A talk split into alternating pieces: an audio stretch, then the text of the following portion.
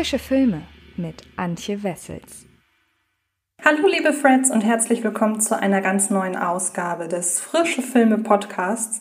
Wenn ihr die reguläre Frische Filme Ausgabe gesehen habt, dann wisst ihr ja, dass es nicht viele Kinostarts gab, über die man hätte reden können, aber ich möchte euch natürlich trotzdem einige interessante Filme dieser Woche nicht vorenthalten. Und zwar gehe ich da auch so ein bisschen raus aus dem Kino und schaue so ein bisschen, was es momentan im Heimkino und auf Streamingdiensten sich anzuschauen gibt. Trotzdem, wenn ihr euch das hier anhört, dann interessiert euch natürlich meine ausführliche Meinung zu Judd Apatows The King of Staten Island. Und worum es in dem Film geht, das möchte ich euch an dieser Stelle einmal ganz kurz erzählen, denn es geht in dem Film um Scott, gespielt von Pete Davidson, der erst sieben Jahre alt war, als sein Vater bei einem Einsatz als Feuerwehrmann ums Leben gekommen ist. Inzwischen ist er Mitte 20 und hat im Leben nicht viel erreicht. Sein Traum von einer Karriere als Tattoo-Künstler scheint in weiter Ferne zu liegen. Während seine ambitionierte jüngere Schwester, gespielt von Maud Apatow, aufs College geht, wohnt Scott noch immer bei seiner überarbeiteten Mutter, gespielt von Marisa Tomei. Und ähm, sein Alltag besteht aus nicht mehr als dem Konsum nicht immer legaler Drogen, dem Abhängen mit seinen ebenso verpeilten Freunden und gelegentlichen Sexdates mit seiner Kindheitsfreundin Kelsey, gespielt von Belle Powley.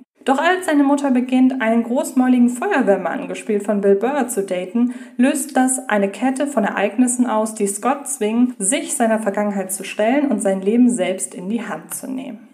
Es gibt nur wenige Filmemacher, denen sich so etwas wie eine Drehbuchhandschrift attestieren lässt. Die Werke von Regievirtuosen wie Gaspar Noé, Nicholas Winning Refn oder die auf Roman von Nicholas Sparks basierenden Filme erkennt man zwar häufig an ihren optischen Reizen, doch wiederkehrende Erzählmotive gibt es in der Regel selten. Auch weil sich Kreative ja schnell dem Vorwurf ausgesetzt sehen, immer nur das Gleiche zu machen. Bei Regisseur, Autor und Produzent Judd Apatow, der unter anderem Dating Queen gemacht hat, hat es allerdings funktioniert. Seine Filme, selbst jene, die er nur produziert hat, erkennt man in der Regel ohne Blick auf die Crewliste. Denn der sich viel an eigenen Erfahrungen bedienende Auteur, auch The King of Staten Island ist in Teil biografisch von seinem Hauptdarsteller geprägt, filmt in seinen zumeist mit üppiger Lauflänge ausgestatteten Filmen vor allem den mit Hindernissen gespickten Alltag ganz normaler Personen ab und versetzt ihn gleichermaßen mit einer Handvoll derben Humor, aber auch jeder Menge Herz. Nun könnte man argumentieren, dass das nur bedingt etwas Besonderes ist. Schließlich verfahren einige Kollegen Apatows ja ganz ähnlich. Richard Linklater beispielsweise oder auch Noah Baumbach. Doch während beide eher im Arthouse-Sektor fischen, bedient Apatow ganz klar ein Mainstream-Publikum. Auch sein neuestes Werk The King of Staten Island macht da keine Ausnahme und ist durch und durch ein Apatow-Film. Und das vor allem im positiven Sinne. Normalerweise besetzt Apatow in seinen Filmen vornehmlich Publikumslieblinge. In Dating Queen verliebten sich Amy Schumer und Bill Hader, in Immer Ärger mit 40 mussten sich Paul Rudd und Leslie Mann mit den Folgen des Älterwerdens herumschlagen und in Beim ersten Mal begleitete der Film Catherine Heigl und Seth Rogen beim unverhofften Babyglück. Stand-up-Komiker und Schauspieler Pete Davidson, der bereits in Dating Queen einen kleinen Gastauftritt hatte, fällt nun nur bedingt in die Kategorie Everybody's Darling und eckt mit seiner derben Comedy regelmäßig beim Publikum an und stand aufgrund seiner vorlauten Klappe sogar schon im Zentrum des ein oder anderen Skandals.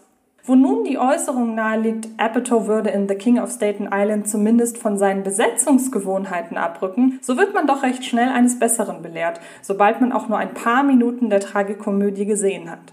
Die Geschichte um einen erfolglosen Loser, der sein Leben seit dem frühen Unfalltod seines Vaters nie auf die Reihe gekriegt hat und sich in der Selbstmitleidsrolle mittlerweile ganz gut gefällt, ließe sich anhand eines klassischen Hollywood-Boos kaum glaubhaft erzählen. Es benötigt schon einen Charakter, dem man seine lustlose Slacker-Attitüde abkauft, dem man aber vor allem seinen steten Wandel hin zum ganz normalen sein Tagwerk verrichtenden Zeitgenossen abnimmt, ohne daraus direkt eine klischeehafte Selbstfindungs- und Aufstiegsstory zu machen. Mit der tief in seiner Handschrift verwurzelten Art, liebevoll ironisch, aber auch mit der notwendigen Ernsthaftigkeit auf seine Figuren zu blicken, lässt uns Apatow in die Seele dieser innerlich eigentlich todtraurigen Figur schauen. Am Ende gönnt man selbst einer zu Beginn so unausstehlichen Figur wie Scott, dass sich sein Leben endlich zum Guten wenden möge.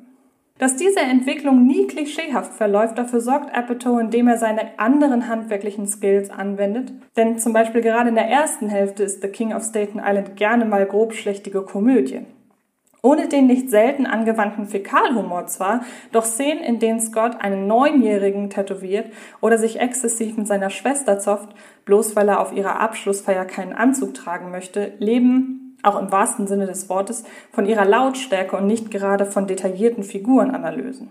Auch Apatows Beobachtungsgabe im Hinblick auf die Zeichnung ganz normaler Menschen, wie es sie direkt in unserer Nachbarschaft geben könnte, kommt in The King of Staten Island zum Tragen.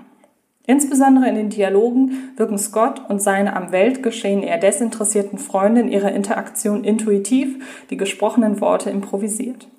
Mit dem, was gesagt wird, rücken sich Scott, seine Freundin Kelsey und der Rest der Clique hin und wieder sogar ins White Trash Milieu. Ein interessanter, wenngleich nicht immer ganz authentisch wirkender Kontrast zur eigentlich recht wohl situierten Lebenswelt der Young Adults. Doch selbst hierfür findet Jill Apatow eine bildliche und gleichermaßen erzählerisch authentische Entsprechung, die das Ganze in der buchstäblich allerletzten Sekunde gerade drückt.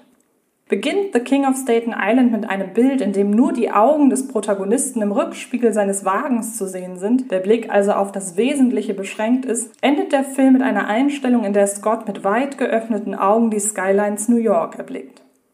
Im Laufe des Films haben sich seine Augen geöffnet, ist er aus der selbstgewählten Isolation herausgebrochen. Ob man dafür nun einmal mehr zweieinhalb Stunden benötigt, um den Charakterwandel des Protagonisten zu erzählen, lassen wir einmal dahingestellt. Ein ums andere Mal wird Apatow seine Vorliebe für lange Einstellungen und immer ein wenig zu ausführliche Dialoge zum Verhängnis. Vielleicht auch deshalb, weil ihm bei der Postproduktion des Films weitestgehend freie Hand gelassen wird. In The King of Staten Island funktioniert dieser Stil allerdings besser als bei manch anderen Apatow-Produktionen, denn um nicht in die Klischee- und Stereotypenfalle zu tappen, benötigen die Macher eben ein paar Szenen zur Abstufung mehr, um den Charakterwandel nicht zu sehr zu forcieren. Die lange Phase vor dem Kennenlernen zwischen Scotts Mutter und ihrem neuen Love Interest lässt das Publikum ausführlich an der ambivalenten Weltsicht der jungen Erwachsenen teilhaben, wenn hier ihre Träume, Ängste und Sehnsüchte offenbart werden. Anschließend folgt Scotts Auseinandersetzung damit, dass er schon bald das heimische Hotel Mama verlassen und auf eigenen Beinen stehen muss. Etwas, was ihn trotz seines Alters von 24 Jahren vor eine schier unlösbare Aufgabe stellt. Welche glaubhaften, nie allzu konstruierten Hürden er dabei zu nehmen hat, bildet The King of Staten Island mit gleichermaßen viel Witz wie Tragik ab und ignoriert dabei nicht die naive Streitbarkeit des Hauptcharakters. Doch ganz langsam beginnt man, ihm sein Glück zu gönnen. Und am Ende wird Apatow den Wunsch seines Publikums mit einer zuckersüßen Understatement-Szene befriedigen. Kommen wir also zu einem Fazit. Regisseur und Autor Judd Apatow macht mit The King of Staten Island das, was er am besten kann und wirft einen authentischen, gleichermaßen tragischen wie komischen Blick auf einen zunächst unausstehlichen, später jedoch immer liebenswürdigeren Loser, den Pete Davidson mit absoluter Hingabe verkörpert. Ausgerechnet dank der üppigen Laufzeit von zweieinhalb Stunden umgeht Apatow dabei viele Klischees. Ihr könnt The King of Staten Island ab dem 30. Juli im Kino sehen oder aber als Livestream auf allen möglichen Streaming-Plattformen herunterladen. Ich hoffe aber natürlich, dass ihr euch ja einen Ruck gebt und euch den Film im Lichtspielhaus anguckt, denn wie ich immer wieder an dieser Stelle appelliere, die Kinos brauchen dieser Tage wirklich eure Unterstützung. Und damit bin ich durch für diese Ausgabe des Frische Filme Podcasts. Schaut gerne auf fredcarpet.com vorbei, was für Filme ich in den anderen Ausgaben noch besprochen habe bzw. besprechen werde. Und dann hören wir uns hoffentlich in der nächsten Ausgabe des Films, der euch am meisten interessiert. Bis dahin geht ins Kino, unterstützt die Kinos und dann hören wir uns schon bald wieder. Das war Film ist Liebe, der Podcast von Fred Carpet.